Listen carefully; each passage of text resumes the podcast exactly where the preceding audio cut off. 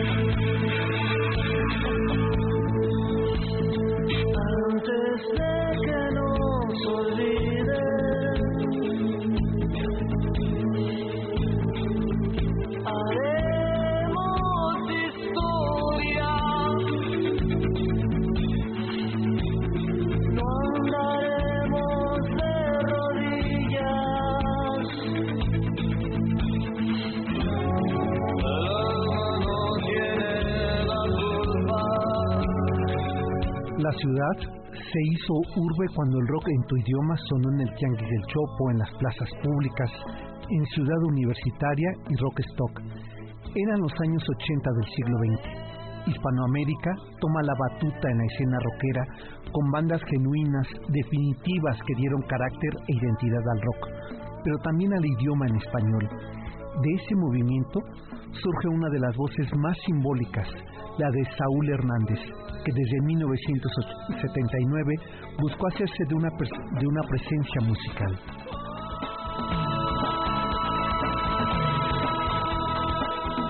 Saúl Alfonso Hernández Estrada es el músico ambulante, el urbano vecino del barrio de La Guerrero que hurgó en el silencio, en el viento, en las nubes a través del vaso, afuera, entre los dioses ocultos, buscó la personalidad de su voz propia y de su música.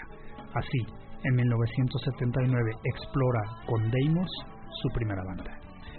Siguió buscándose entre las insólitas imágenes de Aurora hasta que por fin, en 1986, surge Caifanes, la gran banda urbana con aquella singular voz del tenor suave de Saúl, el Caifán Hernández, quien cantaba Mátenme porque me muero. Fue el inicio de lo que hoy es leyenda, memoria musical de la ciudad, de una generación que crecimos entre el caos, la gran metrópoli y en 1988 el, el disco más emblemático de esa época y género, Caifanes Volumen 1. La suerte estaba echada, serían los rockeros más, más exitosos.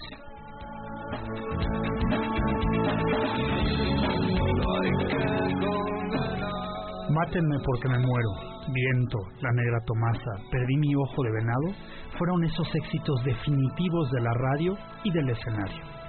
Saúl Hernández se convirtió en el líder, pero también en el ícono del rock y de la inteligencia. Era la voz y la composición de la banda con tan solo 24 años de edad.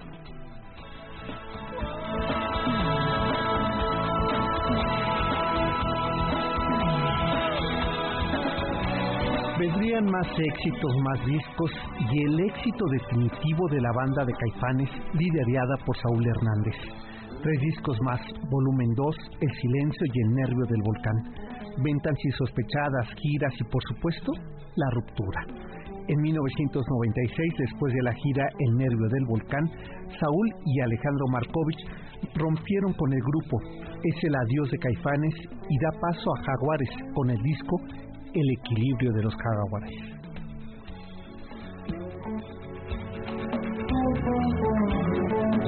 En la década de los 90, después de vivir azotado por el problema en la adicción a la cocaína y varias cirugías en las cuerdas vocales, Saúl Hernández graba el disco quizá mejor producido hasta entonces, El equilibrio de los jaguares.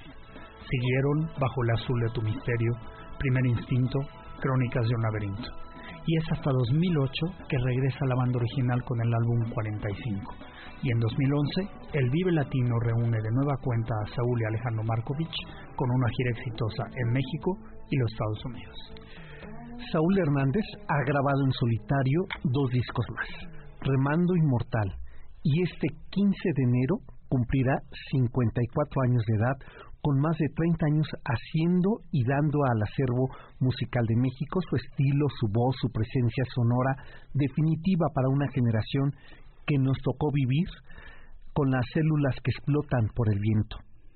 Así que antes de que nos olvidemos, Saúl Hernández, el Caifán, ya hizo historia.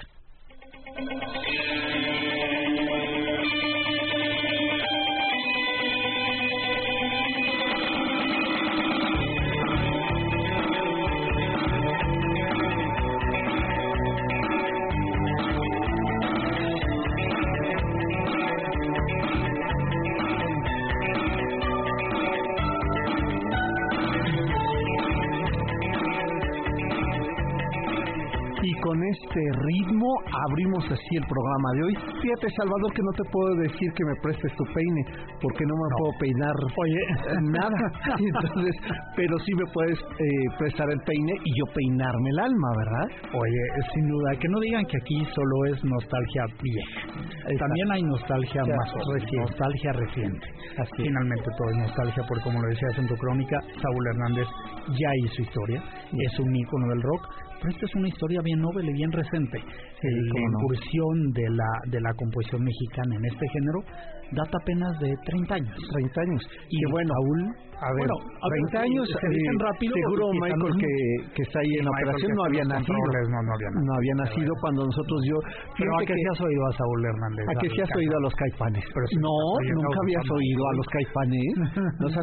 eh, ya, ya me cayó muy mal. Ya, ya, totalmente, ya nos hizo sentir aquí tremendamente viejo. Exacto. Ya, ya, ya, lo está regañando. Pues como que no que preste atención. Exacto, es que escucha, es reggaetonero. Ah, ok. Entonces, pues. Bueno, es este, una cuestión de género, ¿eh? No es, una cuestión de edad, ¿ok? Exacto. De género musical. De género, sí, de, sí, sí, de género musical. Sí, también. Porque ahora que están tan caleados los No, no, no, no, ni qué decir. Hay que, hay que ser muy, precisos, en el uso del lenguaje. ¿eh? Sí, cuando hablábamos de género, nos referíamos al género musical porque es de lo que estamos hablando. Así es. Pero no, dice que más bien él eh, le gusta. Este es más este electrónico. Ah, es rapero. Rapero, reggaetonero, electrónico. Si lo vieron aquí lo estamos viendo desde atrás de la, de la del cristal, del cristal mover las manos con este ademán que hacen los raperos así, que suben las manos con dos dedos pegados como si flotaran en el aire. Sí, debe tener un nombre y somos ya tan mayores que ni sabemos cómo se define ese movimiento. Exacto. Pero bueno, nosotros esperemos que ustedes que están ahí en el auto, en su casa, este, a lo mejor están en, en, su negocio, ¿verdad? Escuchándonos eh, a través de la frecuencia de MBS Noticias en el 102.5. Recuerden como nosotros a los caifanes. Sabes que en la década de los 80, Salvador, yo estaba estudiando en el CCH Sur, allá por el rumbo del Pedregal y todos los viernes me tocaba, eh, yo iba en la tarde, entraba a las 2 de la tarde, y los viernes me tocaba a las 12 porque tomaba, eh, fíjate nada más, eh, voy a decir algo, mi, mi taller de teatro. Ajá. Y tenía clase a las 12 del día, y llegaba, y cuando salía, que salía a las 2 de la tarde, poco antes para tomar mi primera clase, rumbo a la cafetería en la esplanada, estaba una banda que ensayaba, que iba y ensayaba ahí sus rolas, y la banda era la de Caifanes. Ellos iban y ensayaban en el patio del CCH Sur esto en la década de los Oye, es 80. Que, es, que aquello, Sergio, fue un hervidero, de pronto el nacimiento, sí, como el, o el descubrimiento, la entrada de los compositores mexicanos al género de rock y de los compositores latinos.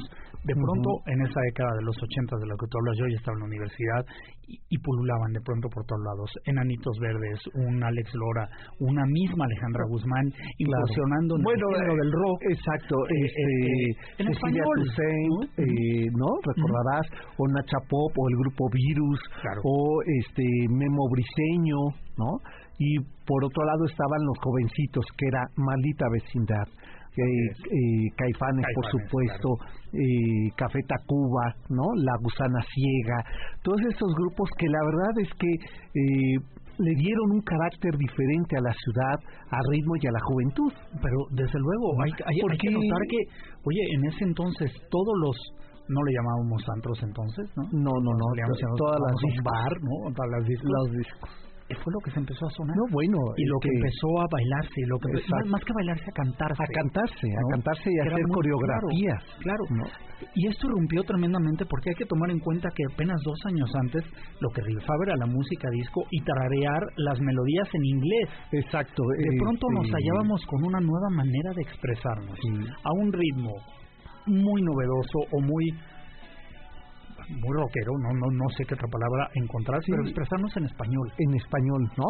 y ahí estaba enorme. Enorme, ahí estaba Soda Stereo, ¿no? Claro. Charlie García, claro. ¿no? O sea, imagínate nada más lo que ocurre en esos eh, mediados de los años 80, veníamos del sismo del 85, entonces eh, hacer resurgir a la ciudad después de un movimiento como eso, ahí sí Michael vas a coincidir con, nosotros. fuerza que Tú sabes lo que significa el que se mueva la tierra, claro. ¿no? Eso lo acabas de vivir.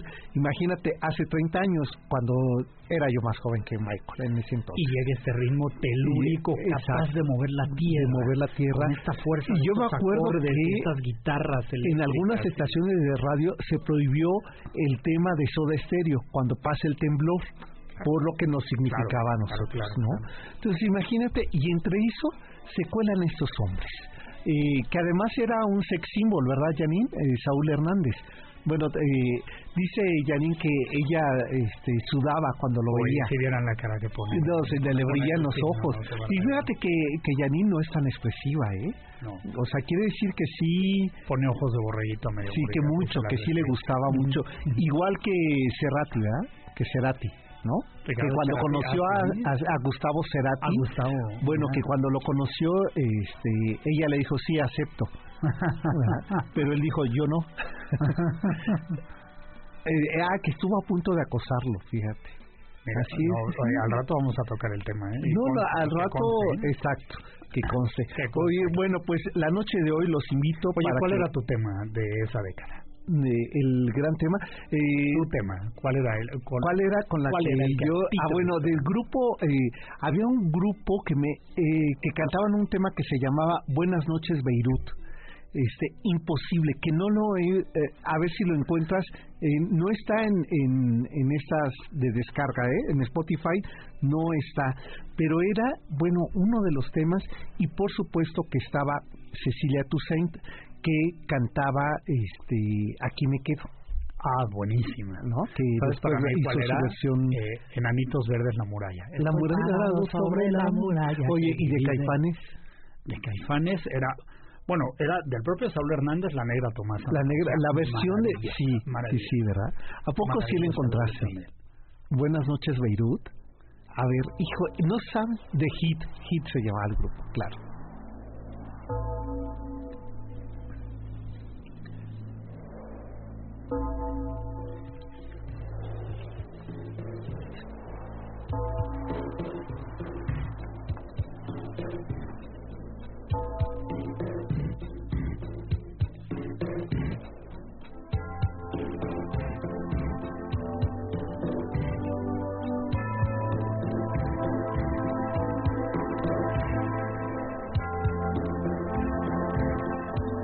La intro es larga, ¿eh? Este, ya Miguel dice que ya se cayó el rating que, que, ya, que, que, nombre, pero no sabe qué canción exacto. Eh, este, pero bueno, ¿les parece? Se lo dejan suspenso. Regresando a la pausa, les pongo Miguel este tema. miren, nuestro nuestro presidente es muy exigente. Presidente del programa. Sí, sí, el presidente del programa, claro, perdón, el presidente del programa. Y como no permite por ningún motivo que la, la audiencia se distraiga, que nosotros les dejemos de caer, cuando no hablamos hace que por atrás nos movamos como muñeco de ventrilo. yo le pongo a Sergio una mano atrás de la espalda y él mueve la boca, yo también. Sí, sí, sí, algo así.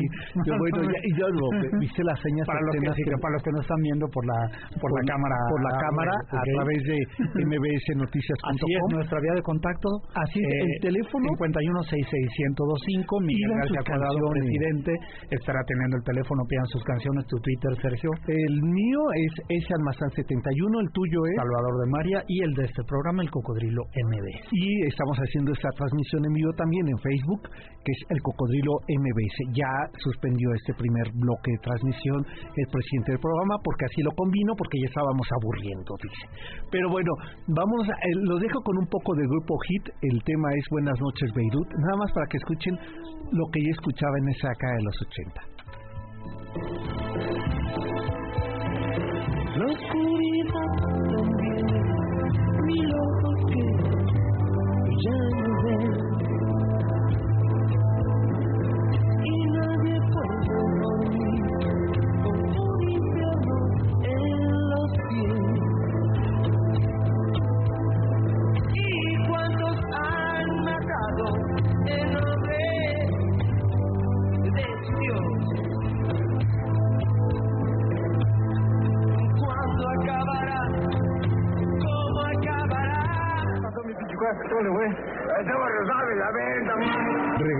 Para seguir recorriendo las calles de la ciudad a bordo de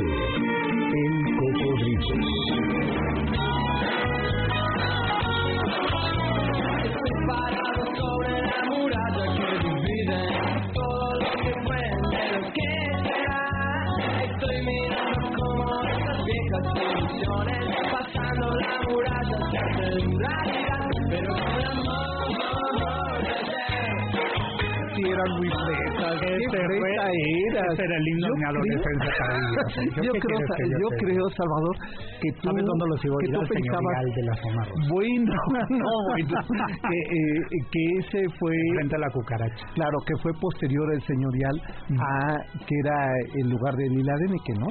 Ese que en los 70 era de la número uno. La Oye, uno, yo creo que uno. tú, eh, tú este, escuchabas a Enrique Guzmán, tu cabeza en mi hombro. No, no, no, a ver. ¿No? No, nací en el 65. No, no, no, me refiero a que cuando tú pensabas que Ah. estaba siendo rockero, No, no, no, nunca. No, ¿verdad? No.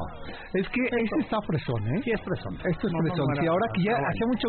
Oye, ha de decir Saúl Hernández, flaco favor de festejarme mi cumpleaños poniendo todos los demás rockeros es la mía, ahorita regresamos. Ahora regresamos, perdón. Pidan sus temas 51 66 1025 de Caifanes. ¿Ha habido alguna llamada? Alguien en el Twitter que diga, oye, yo quiero escuchar de Caifanes.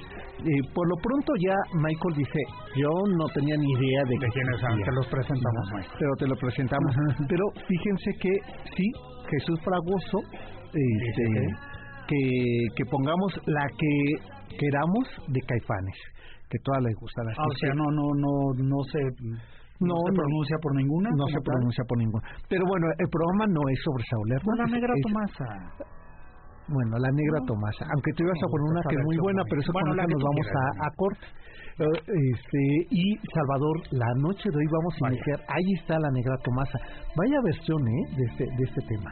Los dejamos con un. Bueno, él tiene un intro largo.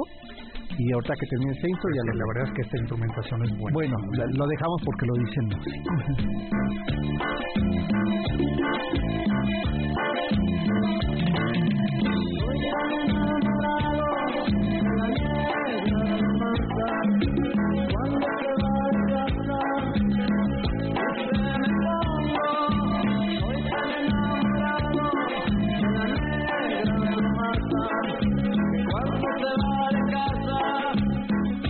Dirán que el rock no puede ser cachondo. No, hombre, es, bueno, ¿y qué decir de Kumbala? Ah, bueno, No, bueno, Kumbala, Kumbala, sí, todavía. es mucho más. ¿Y se acuerdan de Rita Guerrero? No, Rita No, ya, Guerrero ya, es un... no vamos a pasar a temas, no, ya, ya. Ya, aquí, hablando de Es que, rock, ¿sabes qué? cuando- Jaguar solito nos manda saludos, dice que qué buena onda que por fin nos acordamos de su generación. Hombre, pues es es la nuestra. Es la nuestra, lo que nuestra, pasa que Jaguar nosotros solito, somos un poquito más de vanguardia envejecida. Pero bueno, ya ves, yo tenía mis eh, mis dudas de poner eh, rock en tu idioma que casi nunca, excepto eh, Soda Stereo, que son los maestros de todos ellos, ¿verdad?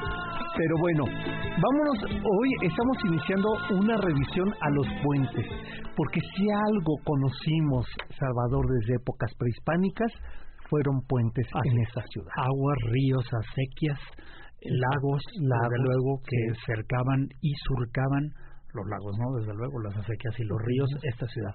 Un sistema hídrico complejísimo que era necesarísimo, desde luego, para las vías de los viandantes y peatones, el uso de puentes. el uso de puentes. Y hoy hemos de iniciar con un puente que es un puente simbólico. Muy importante. Eh, y un puente histórico terrible. Terrible, Así es. Salvador. Una noche sangrienta. Sangrienta. Y eh, es quizá por este hecho simbólico, histórico, eh, que se quedó el nombre. O sea, desapareció el puente de San Francisco, que eh, además sí era un puente, ¿no? Eh, esa avenida que se llamaba Puente de Panzacola, ¿no? Desapareció para dar eh, eh, entrada al nombre de Francisco Sosa, ¿no? Correcto. Eh, el puente de Roldán existe solamente la, La calle, de Roldán, pero es. ya Y puente de Roldán cuando se desecó la sequía de Roldán, luego, desaparece desaparece el puente. el puente. Pero este no, y este curiosamente nunca fue un puente. Puente de Alvarado, que es, eh, como dicen las crónicas, en la segunda y tercera vía donde tuerce la gran calzada prehispánica De Tlacopan. de Tlacopan, México, Tacuba para los españoles, ¿no? Ahí donde se tuerce, que es a la altura de San Hipólito, lo que hoy es Avenida Hidalgo y Guerrero, hasta su continuidad a Buenavista e Insurgentes. En ese tramo se conoce el hecho eh, terrible, histórico, de ese puente de Alvarado con una leyenda de la cual hoy vamos a desmentir, porque se ha desmentido desde eh, hace muchos siglos, ¿no? Así es que la noche de hoy vamos a hablar de este, el puente de Alvarado, y vamos a contar por qué se llama así, cómo surgió esta historia, y aquí va.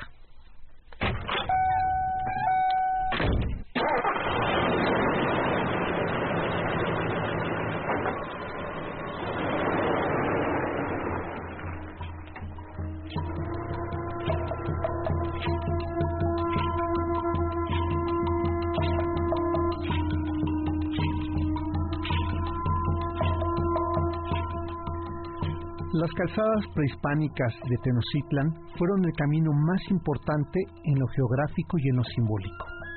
Hacia el sur, la gran calzada de Tlalpan, hacia el norte, el camino de Tepeyacac, y al oeste, la más antigua, la más histórica y referida, la calzada de Tlacopan, rebautizada por los españoles como México-Tacuba. Llevaba del centro de Tenochtitlan a Azcapotzalco, al gran reinado de Tezosomoc. Por la vieja calzada de Tlacopan se iba al poniente del Valle de México. Y era tal su importancia que cada trazo marca la vida de la ciudad mexica y de la ciudad novohispana. Por siglos sus nombres refirieron a los grandes asentamientos, a su vida y a la actividad de la gran ciudad con la vecina ciudad de Texcoco. calle de Tlacopan, cerca de Lomas de Sotelo, entre los cruces de México Tacuba y Mariano Escobedo, dirección Popotla. Ahí comenzaba o terminaba, según fuera la dirección, la vieja y gran calzada de Tacuba.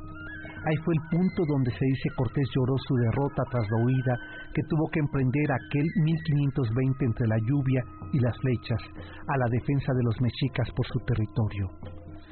Siguiendo la línea de la calzada desde Tlacopan, el siguiente tramo fue la México-Tacuba, la Mariscala, la calle de San Hipólito, el punto neurálgico de la batalla entre españoles y mexicas en aquella noche del 30 de junio de 1520. Ese día no solo marca la derrota de Cortés, sino que nacería el nombre simbólico de Puente de Alvarado que hoy podemos ubicar en ese tramo, justamente entre San Hipólito, hoy Avenida Hidalgo, y donde quiebra la calle por Guerrero y retoma en Puente de Alvarado hasta su cruce con la actual Avenida de los Insurgentes. Puente de Alvarado es simbólico. No hubo nunca un puente, pero el suceso histórico es tan significativo que quizá eso deba su permanencia, nomenclatura, a ese tramo de la calzada México-Tacuba. Hay que ubicar los tiempos. En 1519, los españoles habían entrado a la capital mexica aquel 8 de noviembre. Fue durante aquella efímera ausencia de Cortés que Pedro de Alvarado, según lo cuenta Bernal Díaz del Castillo, aquella noche del 30 de junio y del 1 de julio de 1520, tras una semana de pugnas entre los aliados tlaxcaltecas y españoles en contra de los azte- aztecas, Pedro de Alvarado urde aquella noche en una síntesis los días previos. La entrada sin permiso y sin consentimiento al centro de Tenochtitlan, secuestra al emperador Moctezuma. Las matanzas, las afrentas a los dioses prehispánicos, el robo, el tomar a las mujeres y la destrucción del gran Teocalli. lo que conocemos como la matanza de Tenochtitlan. Pedro de Alvarado, en medio de la fiesta religiosa de los mexicas, estando la sociedad azteca en el palacio del rey Azayacatl, ordenó cerrar todas las salidas del patio sagrado y la fiesta troncó en masacre, es decir, se da la matanza del templo mayor. Unas horas antes de la matanza Moctezuma II, antes, en el templo mayor, había aplacado los ánimos de los aztecas después de que Pedro de Alvarado le había desatado una lucha tan violenta. Díaz del Castillo relatará este momento crucial de aquella noche lluviosa del 30 de junio de 1520 en esa tierra y epicentro mexica de Tenochtitlan, la capital que esa noche defendió su poder.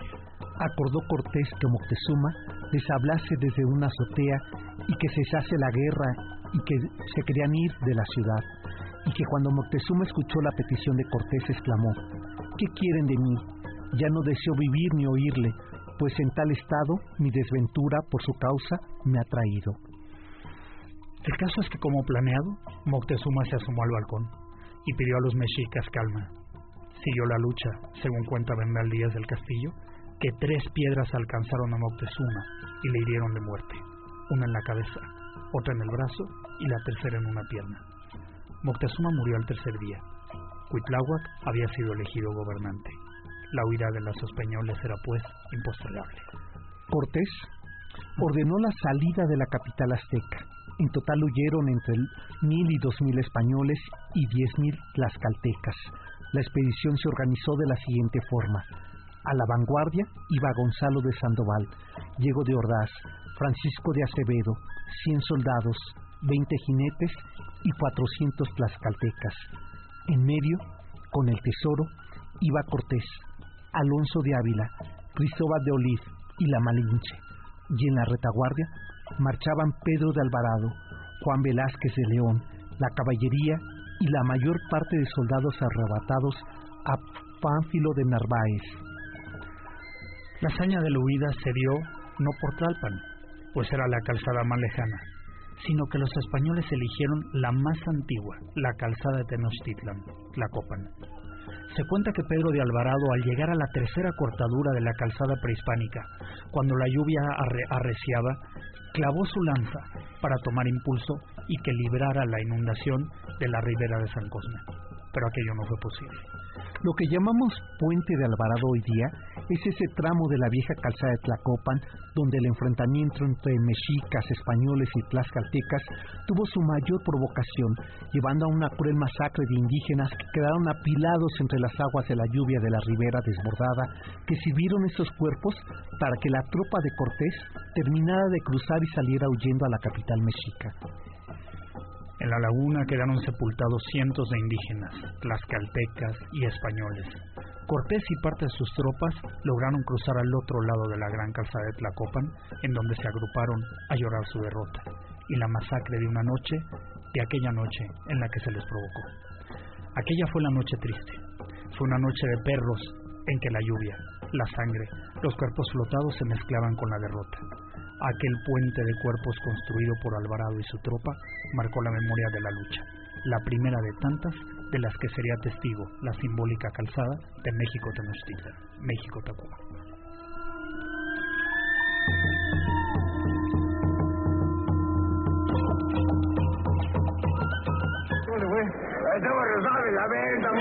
Regresamos para seguir recorriendo las calles de la ciudad a bordo de El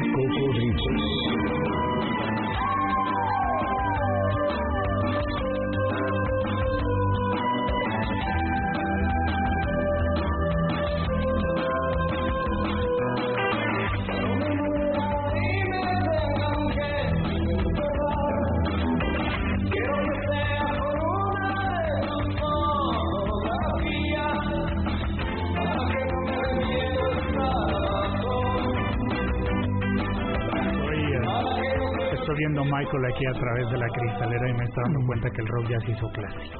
Ya, ya, ya está dentro de la rocola. Ya. Sí, ¿verdad? Ya pasó la rocola. Sí. ¿Qué, ¿Qué edad tienes, Michael? Die- ah, 18 No, No, pues con los ya no, no, no tiene 18. No, no, no podría estar aquí. A ver, Yo que creo no que echando de cabeza aquí a la diez- empresa, Exacto, eso, ¿no? 10 más si tiene. Exacto. Sí. Ah, ¿tienes 22? Ah, 17 dice. Ok. 17. Ah, 25. Ah. Ah, 18 más 7, claro, era lo que me estabas diciendo ahora. 25. Oye, las redes sociales esta tarde súper activas y las llamadas también. Tenemos aquí algunas llamadas. Primero, ¿quién crees que nos habla? Como ver, siempre, Francisca de Chimalgaucán. Ah, bueno. agradecemos mucho. Pero fíjate, dice que ella salía a bailar en cualquier lugar donde se presentase el tri. Pero Ah, para bueno. la época de Caifanes, ella ya era madre y no podía salir. Pero por encima de todo, que el mejor de todos siempre fue y será Oscar Chávez. Ah, bueno, mira, eh, bueno, Oscar Chávez también se nos está olvidando, Sí. Ya tenemos gran por ahí una gran lista de sí. pendientes, ¿eh? Exacto, Oscar Chávez, hay que dedicarle, no le hemos dedicado la ropa a Oscar Chávez, ¿verdad? Hay que hacerlo pronto.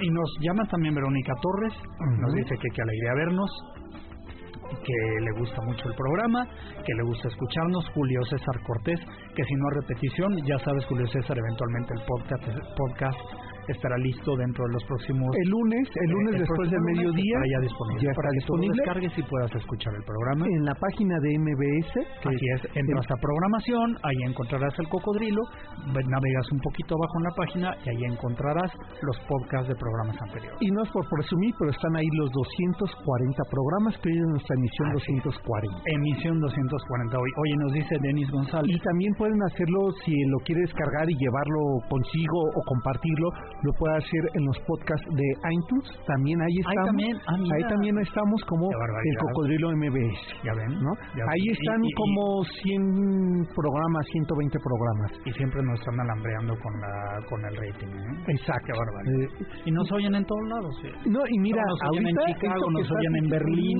nos exacto, oyen en- Nueva York. en Nueva y mira, York. eso es- lo estás diciendo y JR Ávila dice que está muy interesante el programa y que ya está buscando los podcasts en MBS.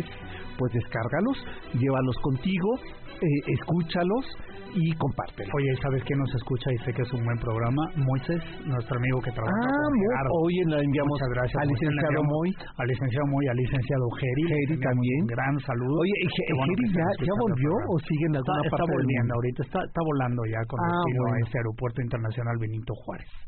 Bueno, de, dice Laura eh, este, de Lanzures que ella ha ido al 90% de los conciertos de Caifanes.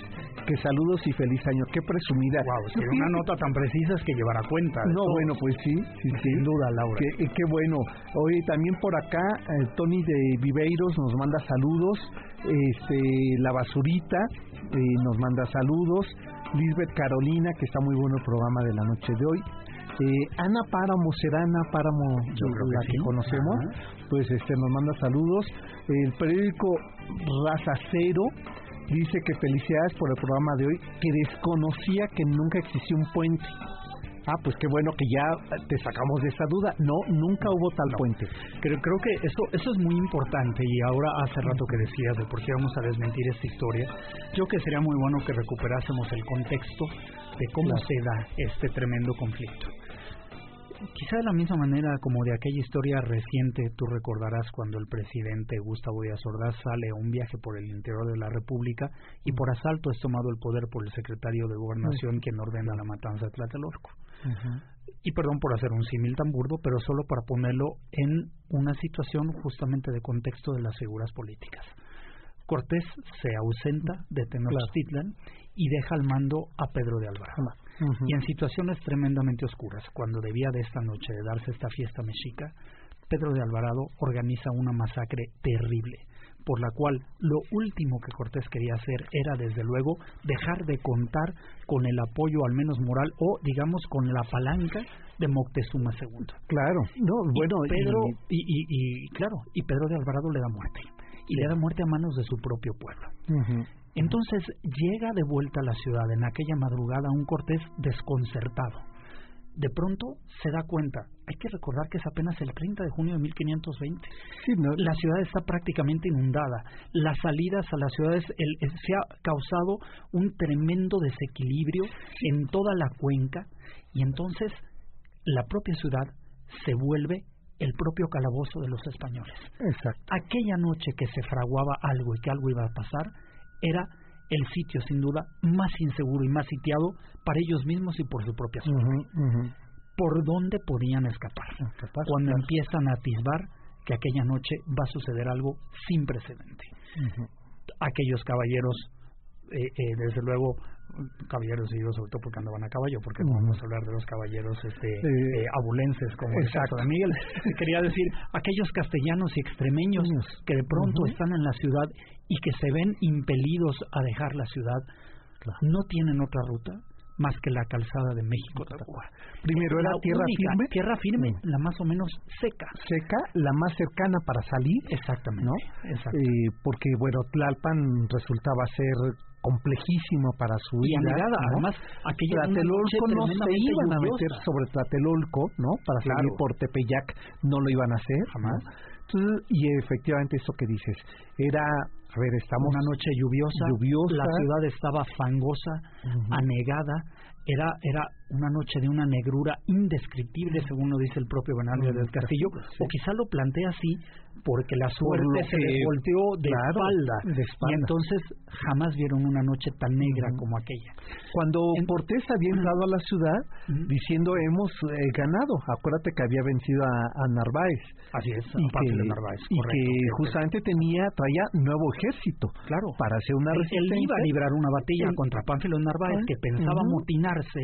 Exacto. Y y se encuentra con un escenario con peor. Un escenario que dice, a ver, eso no fue lo que eran encargué, ¿no? Luego. O sea, ahora sí que no me ayudes, compadre. Así es. ¿no? Así es. Y esto que dices es eh, muy importante, las condiciones en que se cerca eh, la capital Tenosca, las condiciones climáticas de la ciudad, junto con las eh, que tienen que ver con su hidrología ¿no? de, de la ciudad. equilibrio hidrostático, que, hidrostático, que había sido tremendamente violentado.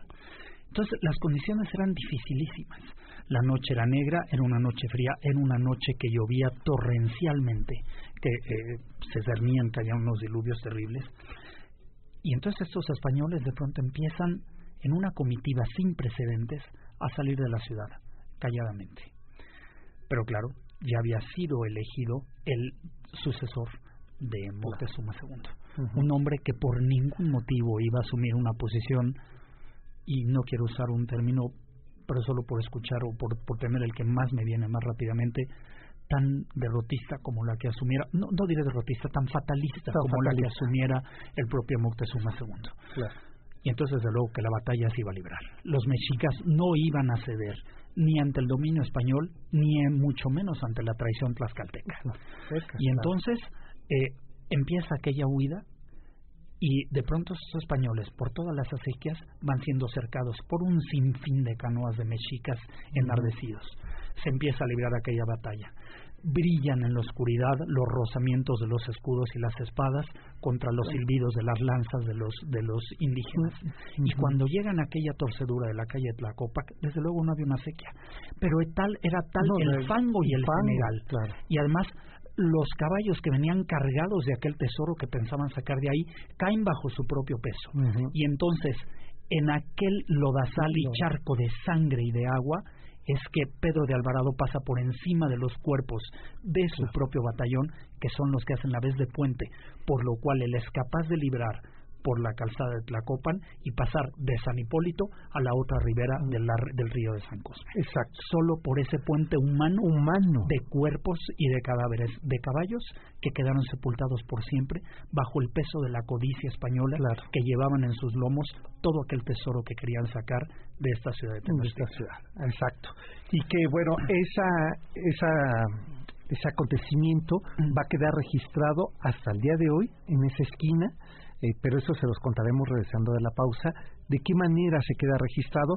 Y por lo pronto les digo que el próximo domingo, no mañana, sino dentro de una semana, pues ya está listo Salvador. Qué importante, nuestro 18 recorrido a pie, ya saben que aquí no solo la fantasía y la magia de la radio, sino aquí convertimos en realidad y vamos a recorrer a pie los rincones de los que hablamos siempre. Y esta ocasión es Polanco. Así es. La colonia de Polanco, que fuera la ranchería de la hacienda de La Teja junto con los ranchos de La Verónica, de Anzures, de Polanco, de, de de La Hormiga, de, de, Camachalco, de, Camachalco, esta enorme hacienda de La Teja. De Casal. Del Huizachal, Ah, exactamente. exacto, Y bueno, pues eh, vamos a será recorrerlo. Polanco, el rancho de Polanco. el- lo vamos a recorrer desde la donde iniciaba, que era la hacienda de San Juan de Dios Así es, Morales, Morales.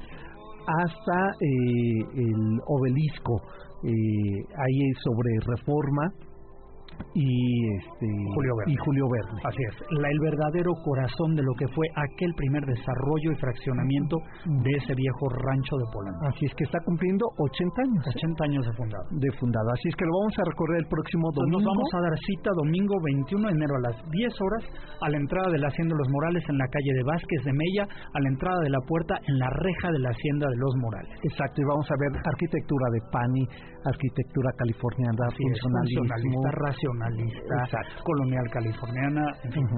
No, lo vamos a pasar muy bien. Muy bien. Así es que eh, eh, si les interesa, llámenos 51 66 1025 en nuestra vía de contacto y regresando José Luis Rivera, pues eh, este, comentaremos tu, tu llamada, que dice que nos hemos echado muchas horas el día de hoy. Bueno, Nosotros solo repetimos lo que aquí nos lo que dice. Por cierto, 50. Laura Cruz nos habla justamente de Lanzures, el otro rancho de la hacienda. de la- Ah, perdón, ya lo habíamos dicho, Ya. que ha habido al 90% les consigue. 51 66 1025 vía de contacto. Me dicen que más despacio. 51 66 1025 es nuestra vía de comunicación para informes de este recorrido el próximo domingo 21 de enero a las 10 de la mañana por Polanco. Volvemos.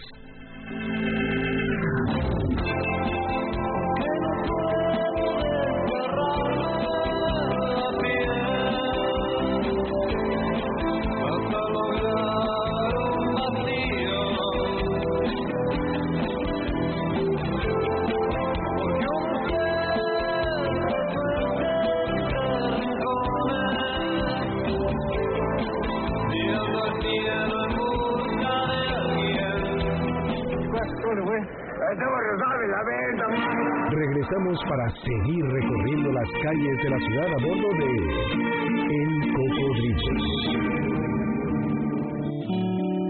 Todavía quedan restos de humedad. Sus olores llenan ya. Sí, la Rocola Millanín ha sido de todo un poco, ¿verdad? Y ahora nos vamos hasta Cuba, mi querido Salvador, con la voz de esta mujer, heredera de eh, esta inspiración de la trovadicción, ¿no? Por decirlo de alguna manera. Estamos escuchando a Aide Milanés, hija de Pablo Milanés, que se va a presentar el día 18 de enero eh, en el Lunario eh, a las 9 de la noche. Si ustedes eh, se les antoja asistir, solamente tienen que llamarnos. Tenemos algunas cortesías para ustedes que nos llamen y nos digan de qué estamos hablando la noche de hoy. Eh, esto, eh, la primera llamada va a ser a partir de las 19.55 son las 19.52, o sea, tres minutos porque den oportunidad a que la gente está pidiendo informes sobre el recorrido por Polanco del próximo domingo 21 de enero a las 10 de la mañana. A la en- entrada de la Hacienda los Morales en la calle de Vázquez de Mella, entre, eh, presiden- perdón, entre, entre o, este, Periférico y, y- y Horacio. y Horacio. Periférico y Horacio. y Horacio. Ahí, ahí nos vamos a encontrar, vamos a poder visitar la hacienda y de ahí nos vamos a ir a recorrer. Empezamos con arquitectura de pan y ya sabes en dónde, ¿no? Ya sé en dónde. En el conservatorio. En el Conservatorio Nacional de Música. Así es. Y junto nada menos que la Embajada de Cuba, que es otro exponente que es arquitectura espectacular. Y junto a ella tenemos eh, este este lugar de eh, ¿cómo se llama? de escritores. Este, ahorita, ahorita te digo cuál es. Pero bueno, oye, teníamos ahí Sí, una oye, llamada. tenemos aquí una llamada, José Luis Rivera dice que dejemos de divagar y de echarnos guayabazos, que... Bueno, las divagadas por la edad. Sí, Los guayabazos Se nos, va, se nos va la onda. se nos va la onda. Ya Pero es- conste que ya retomamos el hilo de lo que estábamos conversando hace un rato, que era, pues desde luego, aquella historia de aquella negra noche del 30 de junio de 1520 de la matanza de, bueno, esa fue previa, desde luego más bien, de la huida de los españoles de la noche triste, más de manera más correcta. Para el Seminario de Cultura Mexicana, Ah, el Seminario claro. de Cultura Mexicana, que ahora tiene una exposición de Fernando Aceves y bueno, el patio es bellísimo y el edificio también y junto a ello la primera de las tres sinagogas que vamos a ver. Así es. ¿no? Pero bueno, eso será parte del recorrido por Polanco. Nosotros regresamos ahora y antes de la pausa, Salvador, eh, te decía, hay un... Eh, este un, es que no es pictograma sino es un bajo relieve no que nos indica el suceso histórico del por qué a partir de ese tramo, originalmente donde ahora es eh, Avenida Hidalgo, se le llamó Camino al Puente de Alvarado. Este, eh, para 1850 se le cambia ya el nombre y en 1910, en 1908 Porfirio Díaz renombra estas dos eh, avenidas principales como entrada al centro de la Ciudad de México y a una avenida, la de entrada que le da continuidad sobre lo que era Plateros, se le va a llamar Juárez y a la otra de salir de Tacuba hacia este, la México-Tacuba se le va a llamar Hidalgo. Y entonces desaparece en ese tramo eh, eh, siguiendo las crónicas de la época, en, en la segunda este, torcedura de Tacuba, de la México-Tacuba, se le va a llamar Hidalgo y solamente el, tercer tramo va a conservar el nombre de Puente de Alvarado, que es en la esquina de Guerrero hasta Insurgentes, donde está el Museo de San Carlos, de la Academia de San Carlos. ¿no? Y bueno, ¿qué, eh, ¿dónde podemos encontrar un vestigio de la manera en que se conmemora este hecho de la matanza de eh, Tenochtitlan. Lo vamos a encontrar, eh, Salvador, en el atrio de uno de los más antiguos templos, en el, en el atrio justamente de San, de San Hipólito, José Damián Ortiz de Castro, que eh, eh, se conserva hasta nuestros días. Ahí un pequeño bajorrelieve del suceso de aquella noche que los españoles llamaron aquellos que murieron en esa batalla como los mártires. Los mártires españoles. Hay que ver que, la historia lo escribe el vencedor. ¿eh? El exacto. Eh, mártires, mártires, pero hay que ver que se murieron bajo el peso del puro del propio oro. Del propio oro y de varios indígenas a los cuales eh, masacrando de una manera muy, muy violenta, como son todas las masacres. ¿Qué ocurre ahí? Si ustedes llegan a esa esquina de Hidalgo y Guerrero, donde está el atrio, van a haber muchos puestos afuera, ambulantes, y de repente no se logra apreciar esa esquina que tiene ese bajo relieve, donde está un, eh, una especie de un arcángel que eh, tiene unas flechas atravesadas y la cabeza un poco inclinada como en señal de decapitación. Eh, este relieve después fue acompañado por un medallón donde se cuenta la anécdota y eh, se marca el hecho de eh, conmemorar a los caídos el 13 de agosto, misma fecha de celebración litúrgica de San Hipólito. De San Hipólito. Esto hasta 1821 en que el ejército trigarante entra a México y se prohíbe esa celebración ¿no? Y se sustituye por la que se lleva hasta el día de hoy, la celebración de eh, San Judas Tadeo. Así es. ¿Y por qué es porque de pronto después de aquella noche de, eh, y de la y de la celebración del 13 de agosto que coincidiera sobre todo con el natalicio de San Hipólito se instala una fiesta que duró muy poco tiempo pero que era la verdad, un muy mal recuerdo, un muy agrio recuerdo para todos los mexicas, la fiesta del pendón. Exacto. Que era es la fiesta en la que se confirmaba el dominio español sobre, la cultura mexica. Y esta fiesta se vuelve una verbena más que popular, populosa, eh, la gente se emborracha, sale a la calle, se llevaba justamente por la calle de Tacuba y se vuelve muy, no era tan lustrosa como solían ser las otras verbenas novohispanas que sucedían en otras plazas y en otras calles. Y siempre se terminaban en pugnas, siempre porque recordaban esa claro, ah, claro, claro, aquella noche trágica. Y entonces, claro, con la llegada del nuevo régimen, pues hay que desaparecer y borrar todo vestigio que nos hiciera referencia a la dominación de la corona española. De la corona española. Así es. Y sin embargo, hasta el día de hoy, ahí está, pasa a veces inadvertido eh, ese bajo relieve, ¿no? Que, que, está ahí y que Valles Arispe en su crónica sobre del Valle Arispe sí sí Artemio de Artemio del Valle Arispe hace ahí una crónica muy interesante eh, Salvador sobre eh, este relieve dice que eh, está en relieve un gran águila que levanta cogido entre sus brazos, entre sus garras, perdón, a un indio con su cenal de plumas y una airosa garzota, y debajo un trofeo formado por arcos, flechas, ondas, macanas, carcaches, masas, tamboriles, teponastles, flámulas mexicanas y otras armas de los antiguos aborígenes, y en la parte superior se ve un leño encendido. Pasa por alto que el indio lleva una corona y que por ello no es una persona común. Exacto. La única noche gloriosa de los mexicas, De los mexicas. durante el dominio de la corona española. Así es. Entonces, ahí, con eso concluimos, de ahí el nombre de Puente de Alvarado. En un hecho trágico, en una masacre y en una violencia atroz para eh, el México Tenochtitlan, o para ser más precisos, para Tenochtitlan, en esa noche de 1520, en el que se busca defender este territorio mexica en manos de los españoles y que es un puente humano lo que se construye para la salida o la huida de los españoles. Pues así nos vamos, mi querido Salvador.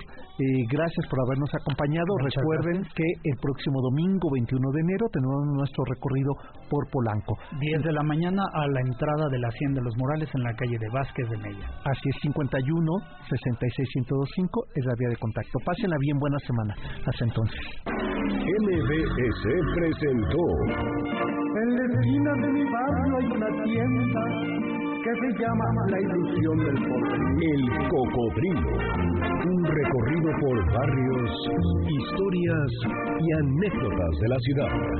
Y le sigue la mejor carnicería, donde vende el aguayón Don Baltasar. Te esperamos en el siguiente recorrido a bordo de El Cocodrilo.